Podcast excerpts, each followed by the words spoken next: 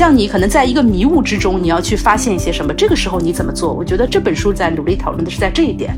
这个复杂背后其实是告诉你说有没有其他的可能性，有没有更好玩的、更有意思的可能性。只有在这种探索新的可能性的过程当中，才能够从简单变成复杂。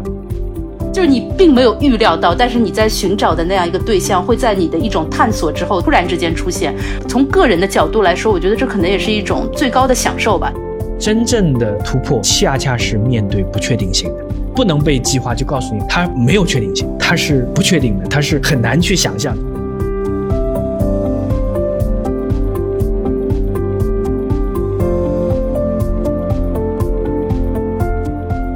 欢迎来到晨读时间。今天还是我跟海云，我们在聊一本非常重要的书，也是最近可能比较刷屏的书，叫做《为什么伟大不能被计划》。里面有两个关键词，一个是伟大，一个是计划。其实也很有意思。两位作者背后的背景都是他们是 ChatGPT 早期，就是 OpenAI 早期的参与者，是人工智能的创始人之一。两位作者这样的背景，其实也告诉我们，我们同样对于伟大和计划，千万不要被这个简单的书名所迷惑，因为我。在很多的场合跟大家沟通的过程当中，都能感觉到呢，就是中国一看到这个题目“伟大不能被计划”，其实探讨的某种意义上是市场跟政府或者是规划跟市场之间的张力。因为我正好跟两位作者也做过一次比较深入的访谈，那在这个访谈的过程当中，能感受到呢，他们对于伟大和计划的解读呢，就是突破式的创新和现有的，尤其是美国为主的，就申请研究资助项目的流程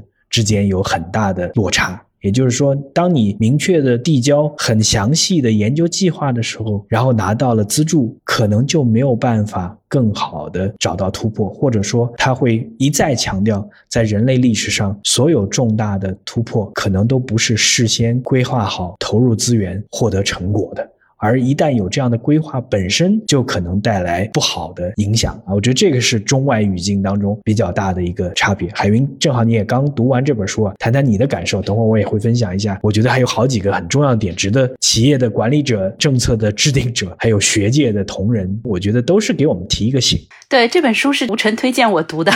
然后呢，就其实我对这本书感兴趣的原因，就在于它的写作者是 AI 的研究者。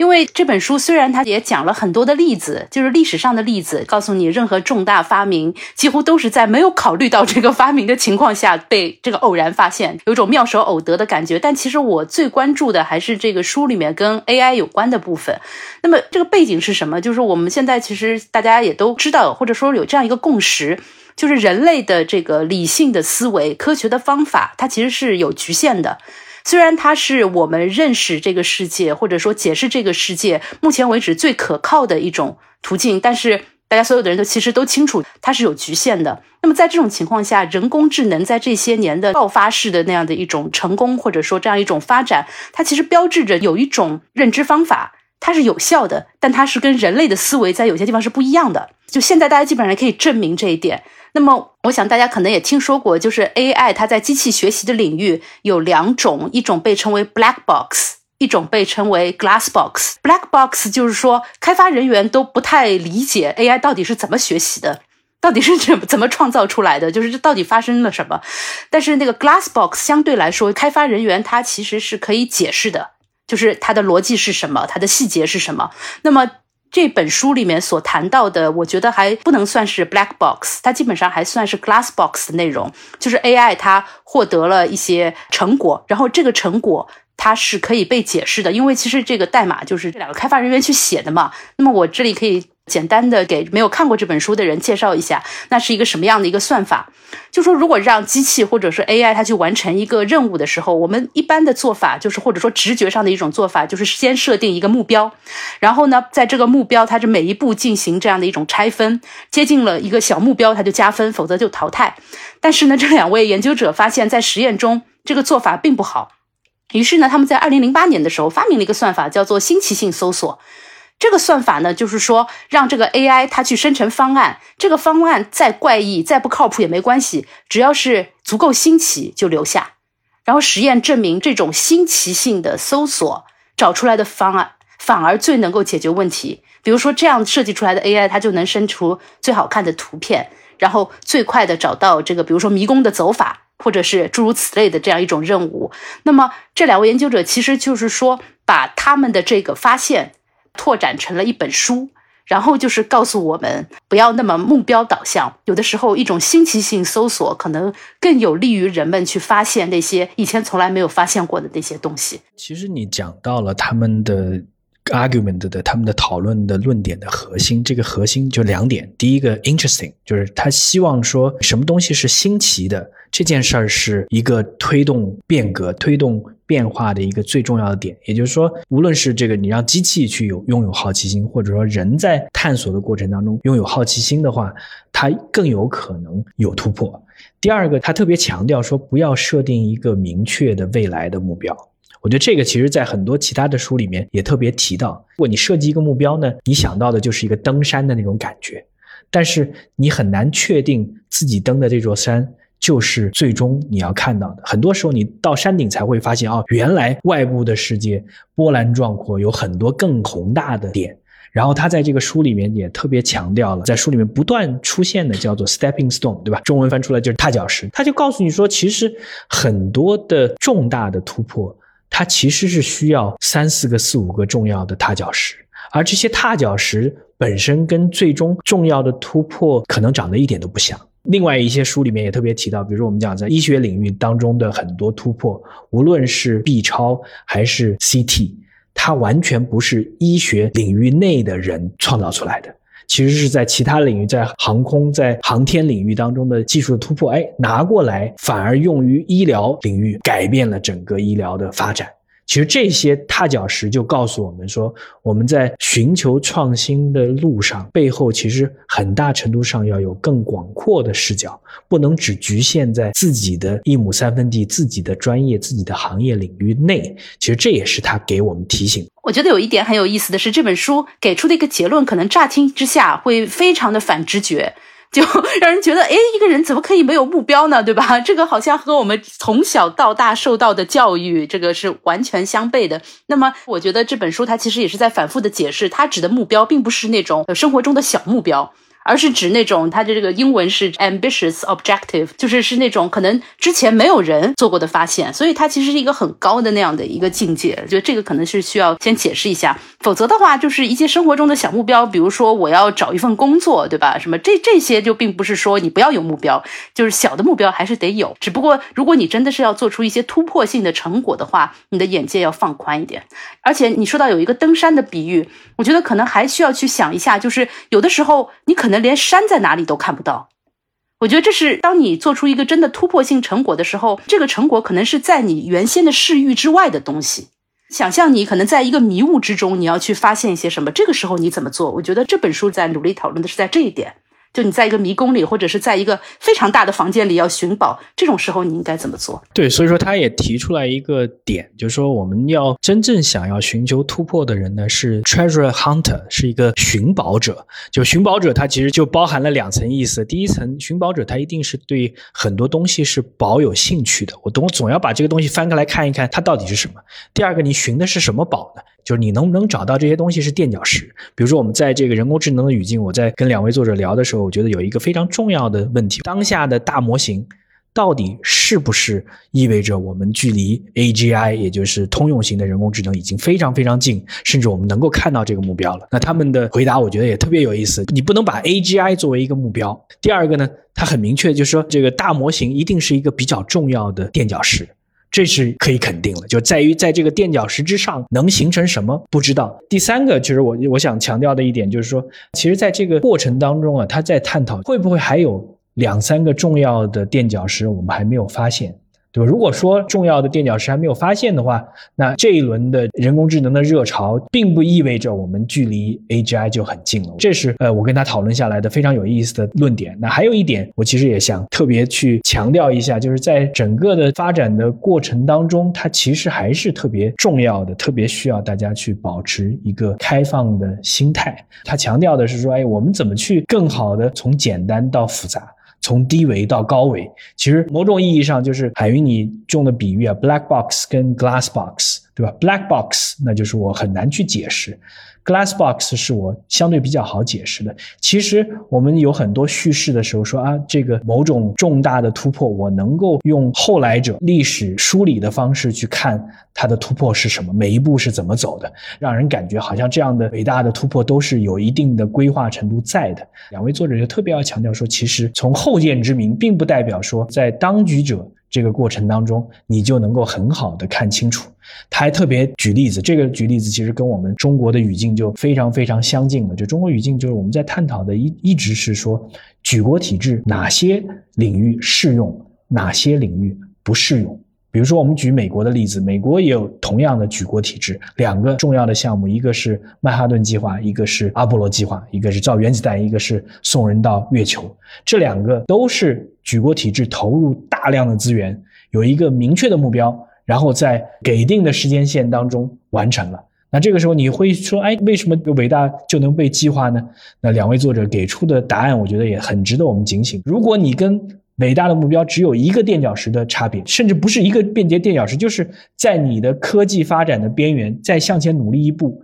就能做到的时候，这个时候投入大量的资源、举国之力，绝对能做到的。但是，就像现在，如果我们不知道 AGI 还需要哪几个这个垫脚石的时候，这个时候你就花再大的力气去做大模型，也不一定代表说你在人工智能这个领域里面就能保持或者说获得。呃，你的引领性，我觉得这是可值得我们去提醒的。也就是说，在整个经济的发展或者企业的创新的过程当中，我们一直讲说 explore and exploit，对吧？就是你这你是规模化的努力，还是投入大量资源去提升效率，达到降本增效，还是说我们鼓励大家没有一个明确的目标，但是是自由去探索？他特别强调的就是说，在很多领域，无论是政府、学界还是企业，都是要给大家一个空间。让大家去自由探索，我觉得这可能是在当下非常有意义的洞见。嗯。我在读这本书的时候，我觉得我的眼眼里就出现了两个画面。这个探索或者说是为了取得卓越成就，可能有不同的画面。有一个画面就是说，一个目标远远的在那里，比如说就像唐僧 唐僧师徒四人去取经一样，不管怎么样，那个目标在那里。然后你一路的就唱朝着这个目标走，经历千辛万苦，但是你终于取得真经，这是一种。但是我觉得他们作者他其实在说的是另外一种，就是你可能是在一个比如说迷雾中，或者是在一个黑暗森。林当中，你要去探宝，那这种时候其实你就不能冲着一个东西，你至少你不能走直线，你要有很多的试探，很多的这种怎么讲，就是我我走一步看看这步对不对或者怎么样，我觉得这个路线的感觉就是不一样的。然后我还产生了一个很有意思的联想，就是我想到就是那个王国维他在《人间词话》中他说，这个古今就是成大事业者必经过三种境界嘛。就这个，我们大家可能都很熟悉。一开始就是说是望尽天涯路，对吧？然后是衣带渐宽终不悔。但是我觉得这个作者说的就很像王国维在《人间词话》说的第三种境界。就众里寻他千百度，蓦然回首，那人却在灯火阑珊处。就是你并没有预料到，但是你在寻找的那样一个对象，会在你的一种探索之后突然之间出现。从个人的角度来说，我觉得这可能也是一种最高的享受吧。就是如果你真的出现了一个这样的发明，有这样的发现的话，也是一个非常高境界的一个一个享受。那我觉得还有一点是他的解释说，为什么新奇的探索是有效的？他给出的解释很有意思。他说，因为新奇的东西就是复杂。的，我不知道这个你有没有就是跟那个两位作者有没有讨论过，就是为什么他们认为就是新奇的东西就是复杂的，就是这样的一个依据在哪里？呃，你刚才讲说这个新颖的就是复杂的，书里面用另外一个例子，这个例子其实我们在讨论当中也特别提到，就是进化的过程，对吧？他讲说，哎，为什么会进化成人这样的高等的智慧的生物？那你会觉得说，哎，进化背后的推动力到底是什么？因为其实人的繁衍仍然是简单的。仍然是一个卵子跟一个精子的结合，仍然是两个细胞的结合，然后分裂成为这么复杂、这么具有高等智慧的东西。那你背后就要去问说，为什么生命的进化的过程当中会有机会产生这么样复杂的生物？它背后是要达成什么样的道理？因为如果它达成的目标仅仅是繁衍的话，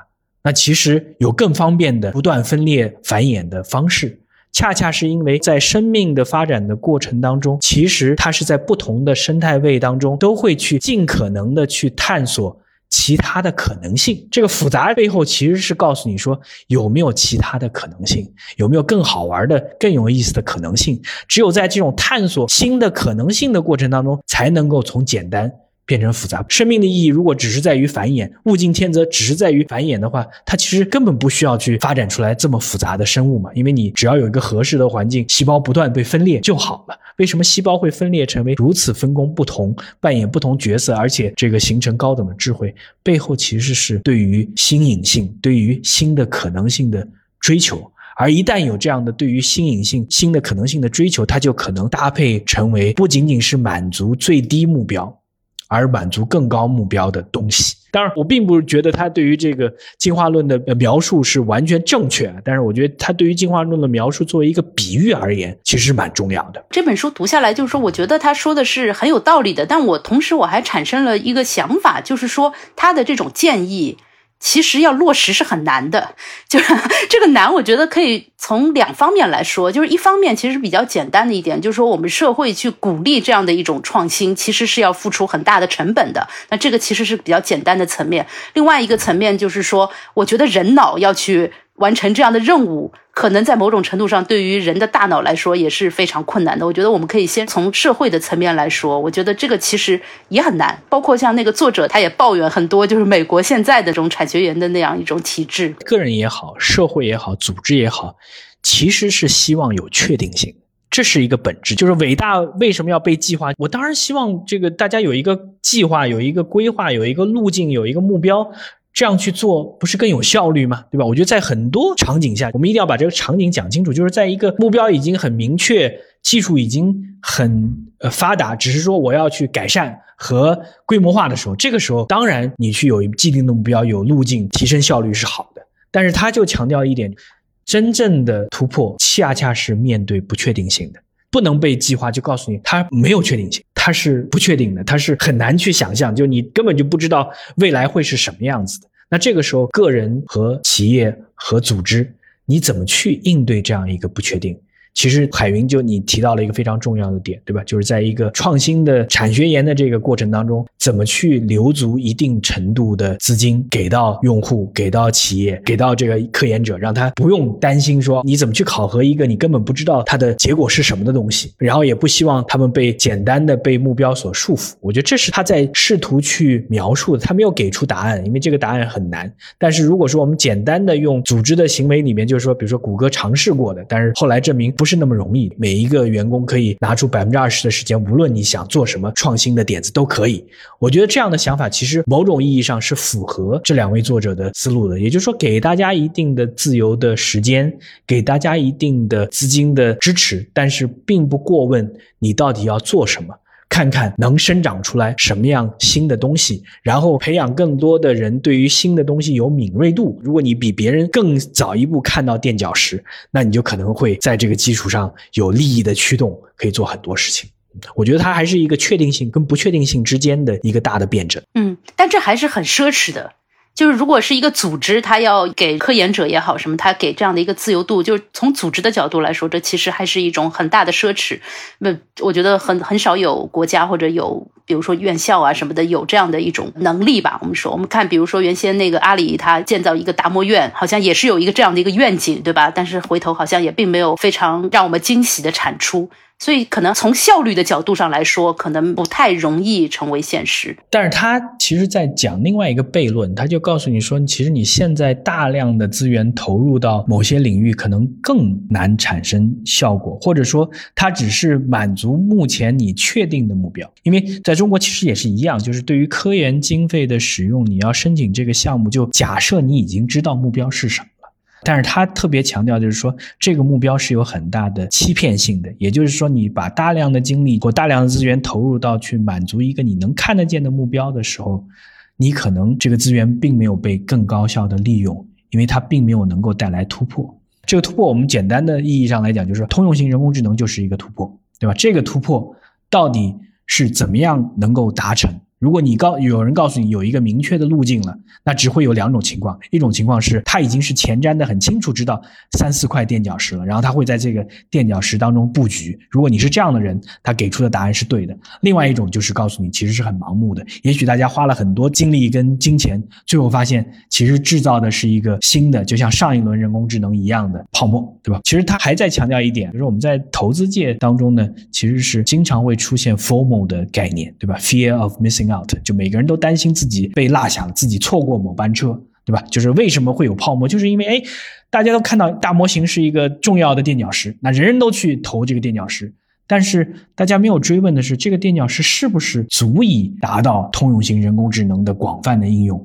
还是说有其他的需求？我觉得这个是他们在试图去思考。当然说，就你刚才讲的一点也很重要，就是你很难用效率这样一个维度来衡量突破。就突破可能就是需要建立在某种程度上的浪费的。两位作者想要去表达的是什么呢？就是说，其实不要看说没有任何既定目标的盲目的在很多领域的这种探索，你觉得是浪费；但是给定目标，花了大量的精力去做成果。可能也是一种浪费。那这个其实还只是一个宏观上面的难度。我觉得其实还有一个更大的难度，在这个个体层面的一个难度，就是我刚刚稍微提到的，这可能是人脑，就是对于人脑其实提出了一个很大的挑战。因为本质上，其实目标导向是让一个相对复杂的问题能够简单化，或者说是把这个一个复杂的问题做一定程度的降维处理。我们知道，我们人的大脑是比较喜欢这个结构化思维的。或者是线性思维，这是我们比较能够把握的那样的一种尺度。但是如果你把它不做降维处理，就保留这种复杂性，然后让人你去探知各种这种可能性，其实这个任务的难度会非常非常的高。甚至就是我有一种感觉，如果就是要去找那种可能性的话，是不是 AI 会比人脑更适合做这样的工作？甚至我是觉得它听上去都像是专门为 AI 所准备的工作，因为它可以处理大数据嘛，它处理大数据的能力远远超过人脑。会不会就是他提出的这个方向，他从 AI 身上发现的这样的一种方法吧？它其实更适合于 AI 而不是人类。对，我其实也在问同样的问题。我们在对谈当中就特别提到说，我们是不是可以给 AI 设定一个什么是有趣的这样的一个定义，什么是新奇性的这样的定义，培养 AI 的这种品味，然后让 AI 在不断的探索的过程当中，看看能不能从简单到复杂构建出一个新的东西。但是我觉得在我们的聊天当中，他其实也特别提到，就是说这样的品味不是那么简单的可以结构化的。我们刚才讲伟大不能够被创造，背后还有一个很重要的点，其实海云你也提到了，就是绝大多数人可能很难成为那个创造者。为什么？因为不是简单的好奇心，是你要有不断的形成自己的判断力，形成自己的品味。这个品味是说，哎，我能够看到哪些东西是可以给我带来新的思考。我能看到哪些东西是有一定的潜力的？我能看到我的产业之外的某个新的发展，在我的产业之内的应用。很多时候，其实它有跟我们其他的一些创新的点是相关的。就是大多数的创新是合并式的创新，是旧瓶装新酒的，或者新瓶装旧酒的创新，是把其他领域内的相对比较成熟的或者相对新的发现放到一个既有领域，突然发现，哎，它有更多的应用场景。其实它不断在强调这一点，其实又应和了。一句特别常见的一句话，甚至被我们讲烂了，就是说机会是留给有准备的人。其实，在不断的强调说，不是简单的说你要有好奇心，你还要有准备，而且还有一点就是说，你是一个 open-ended research，是一个开放式的探索、开放式的研究。这开放式的研究就不是明确知道未来是什么，但是我在尝试不同的可能性。恰恰是在开放式创新的这个领域，我觉得人工智能和人结合起来，而不是人工智能本身啊。因为人工智能让它形成这个 taste 很难，但是它可以帮助我们去把各种可能性验证更快。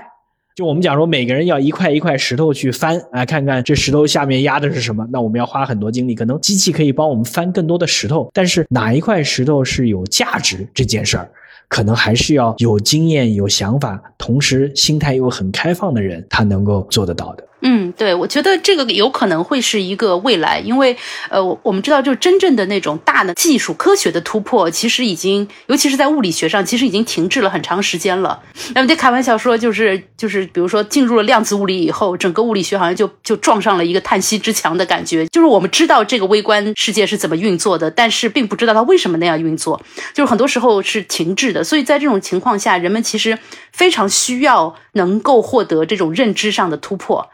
这就是这个 AI 会引起很多人的一种一种兴趣的原因，因为它可能可以给出一些在人类认知之外的。另外的一种路径嘛，但是我始终在在想的就是说，那么 AI 和人类是不是未来就是在这个科学的这个突破上，它会用这样一种比较新的一种范式，必须结合起来才能够有一种大的突破，或者说我们可能以后很重要的那种突破都是 AI 和人它共同携手共进，然后产生的结果。我觉得很有可能会有一个这样的未来。他其实在讨论的还是有几点，我觉得也是对我们当下无论是公共政策的制定者，还是这个企业的。管管理者都是有一定思考意义的，也就是说，他把可能性放的特别重要。就是计划和伟大，它其实是某种意义上排斥了可能性，因为他告诉你伟大是这个，比如说我要的是某种程度的 AGI，我要的是跟人一样的机器人啊，我觉得超越人类的这个机器人就是比人更聪明的机器人。但是如果这是一个目标的话，可能就不一定真正能够沿着这个路径。产生出来，他用进化的这个思路告诉你说，如果进化是上帝扮演重要的角色，上帝按照自己的这个视角去造人的话，人是永远没有办法进化出来的。因为你不知道哪些重要的东西是垫脚石才能产生突破的。它其实强调的是说，我们要更开阔视野去找到可能性。但是机器其实是给了我们机会去验证更多的可能性的。我觉得这是他不断在思考的。但另外一方面，其实他也在鼓励，就是说企业、组织、政府、公共政策制定者其实都要拿出一部分资源。之前我跟其他的谈创新的这个管理者也好，研究者在聊的时候，大家也大致有一个这个约也不叫约定成俗，就是说我们是不是应该把八成的资源放在给定目标的规模化和给定目标的应用推广上，把两成的目标放在基础科研，放在没有明确的应用场景、没有明确的目标的这样的研究当中去。其实他也回应了，无论是在美国还是中国，其实大家现在对于基础科研的投入其实是缺乏的。就是你刚才讲物理学没有突破，你很难说物理学的突破在哪儿，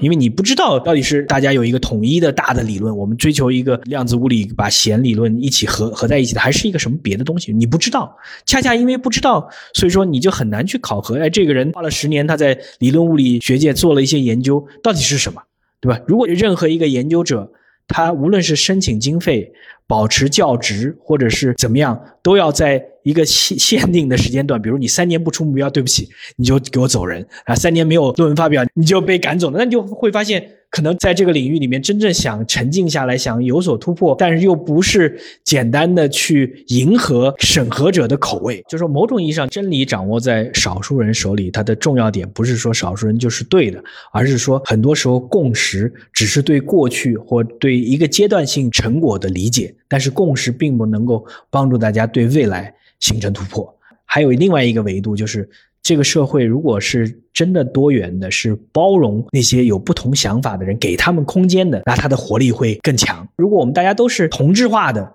都努力往一个方向去走，那这个时候，如果是简单的这个目标很明确啊，做能做一些事情，但是想要有跨越式的发展就比较难。我觉得这个道理其实大家似乎也懂了，但是到底怎么去在实操的领域里面形成一些对大家行为的规范，或者或做事的方式，或者投资的方式有关？可能还是比较难，但是我们在讨论过程当中，我觉得有一点是值得仔细去思考的，也就是说，投资人在未来，对吧？因为我们讲能调动资源的三类人嘛，那你是企业的管理者，能调动资源；你是政府的公共政策的制定者，比如说你无论是给出这个科研的经费，还是说我的这个大的政策的引导的方向，你是有一个。第三个就是投资人，那投资人到底怎么去在这个过程当中产生一定的影响力？他觉得反正至少跟公共政策的制定者相比，投资人有一个好处。英文叫 skin in the game，对吧？如果你真的比别人更早找到某个领域内的大的踏脚石，你就有机会快速获益。所以说，投资人应该是要有一定的耐心，有一定的看东西的视角。而且，如果说你的业绩是跟你投资最后带来的成效相关的，只要有足够长的时间，它的结果会不一样。另外就是说，除了我们刚刚聊的那一点，我觉得其实这本书的某些观点，其实对于我们的日常生活可能有一定的启发，一定程度并不是很多的启发，并不是说我们的这个日常生活不要定目标，这个目标肯定还是得有，但是呢，我觉得人也不要被那个目标紧紧的束缚住，就是我们的人生并不是说从出生到死亡这一段路就一定要沿着某一条所谓的正道就这样走，其实生命也是一个探索的过程。就有的时候，我觉得也应该给自己一定的宽松度和自由度，去把自己想象成一个探索者，去尝试一些可能性。我觉得这也是一个至少是有启发的这样的一种讲法。对对，我在读的时候，其实也有一种感觉，就是大家记得，就之前有一个叫《蓝海战略》的这本书。那《蓝海战略》强调就是说，大家不要纠结在红海的一个给定领域，知道输赢标准，大家去比拼，对吧？我觉得现在的很多时候，我们谈的内卷，其实就是在无谓的参与一。些红海的竞争，所有的争夺只是为了我在排序的过程当中比你更好一点，但是浪费了大量的时间跟精力。那这个时候就是书里面讲的其他的可能性，也就是蓝海战略里面讲的，就是我不在同一个赛道，而在其他赛道当中找到生长空间。其实他们理解当中的生命的成长、生物的进化，其实很少是内卷式的，很少是。物竞天择的这样的竞争，当然我们不是对物竞天择的否定啊，就是他讲在整个生命的发展过程当中，竞争只是起了一部分的作用，更重要的一部分是探索其他的可能性，无论是其他的生长的空间、地域，还是其他的组合的形式。哎，这些其实是重要的，也就是它给我们这个社会带来的一个很大的启发，就是在大家很容易被同质化的内卷的压力之下，然后很多人选择躺平。那其实躺平之外还有另外一个选项，就是你去探索不同的道路。当然讲起来很容易啊，我觉得做起来还是不是那么容易，对吧？对。但但总的来说，就是不要那么惧怕不确定性。